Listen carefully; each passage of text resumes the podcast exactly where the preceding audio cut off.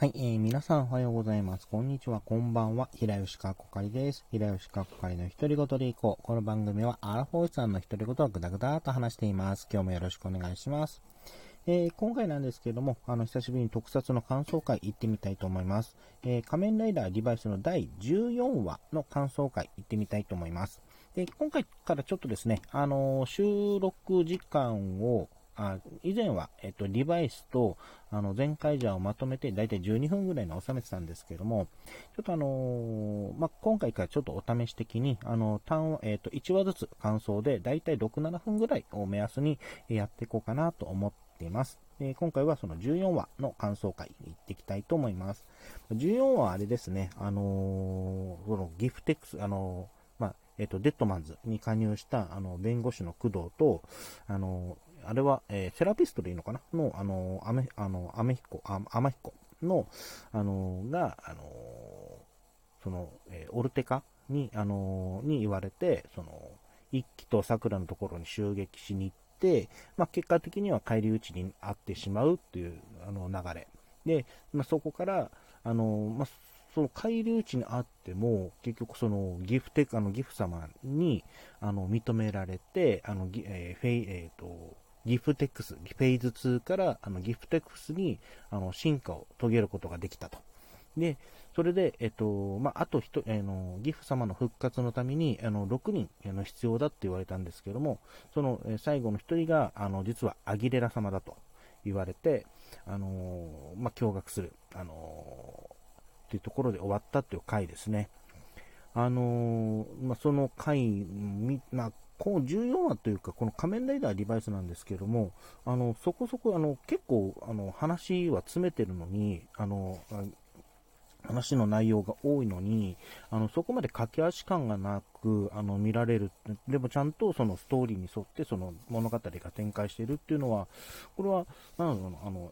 監督なのか、その、脚本なのか、本当なんか上手いというか、あの、できてるなっていう印象はあります。で、あのー、まあ、こまあ、この話を軸にして、その、まあ、というのもあ、あという一方で、もう一つ、あのいわゆる、あの、フェニックスというあの組織のあの裏切り者が誰かっていうのが判明したんですけども、このか、ここの軸もなかなか強烈でしたよね。その、若林司令官が、あの、まあ、1話の、その、冒頭で実は、まあ、殺されていて、で、カメレオン・デッドマンズにま殺されていて、あの、カメレオン・デッドマンと入れ替えをされていたという、あの、ところ。で、それを知った、あの、ヒロミさんが、あの、まあ、結局、撃てずに、あの、撃てずにいた状態で、あの、ギフスタンプも、えっ、ー、と、結局取られてしまうっていう、あの、展開ですね。あれは結構、その、インパクト強かったなという、あの、感じありました。あの、若林司令官の、えっと、役者さん、あの、田辺和也さんだったかな？の、あの、その、正体明かして、あの、グラシアス・デッドマンって言った時のあの表情のやばさ。すごかったなと思って見てます。あの、自分見てないんですけども、あの、仮面ライダーアマゾンズの、えっ、ー、と、にも出演されてたっていうこともあるのか、その、開演が光ったっていうのもありますし、あの、その、ひろみさん役のあの小松淳也さんのその絶望した時のあのほんと辛そうなあの七あの表情とか、その絶叫、あの絶叫、同国ですね。本当絶叫のシーンとかは本当に、あの、見てて辛かったなというところがあります。その、まあ、ヒロミさんって本当に、なんだろう、この、あ例えて言うなら、あの、自分パッと出てきたのが、あの、仮面ライダー、えドライブの、あの、2号ライダー、あの、マッハですね。の、なんか立ち位置じゃないんですけれども、なんか、その、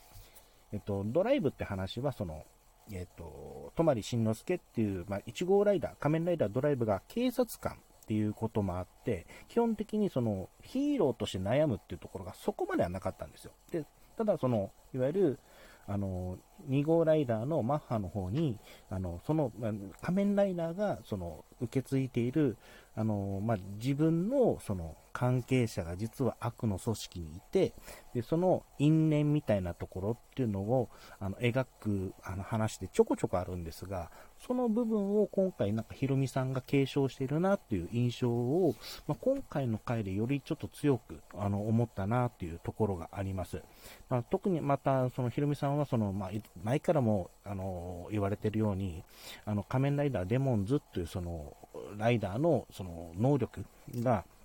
あのリバイスやあの、まあ、他のライダーのあの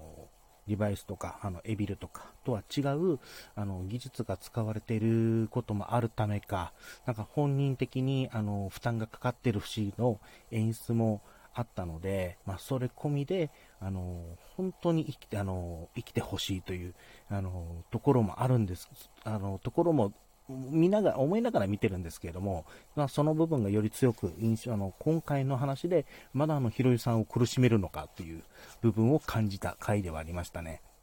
あとはこちらですかね、あの、弁護士の工藤に、あの、日本一のエゴイストって言われて、あの、悩んだ一揆に対して、あの、バイスが、あの、それでも、あのそのままでいいんじゃねっていう、あの、一言。あの、一揆は一揆なんだしっていうところ。あれはちょっと思、あれは意外というか、あのー、なんか一つバディ感として進歩したなっていうところがあります。なんか悪魔って、あそのデバイスに出てくる悪魔って、その、宿主のその内面的な部分とか、その弱い部分だったりとか、まあ、闇の部分とか、あの、まあ、その感情がごちゃごちゃしてる部分か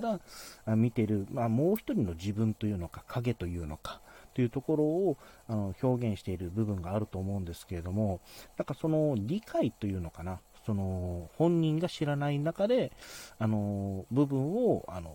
まあ、答えてあげるというか、その指摘してあげてる、もう一人の自分があの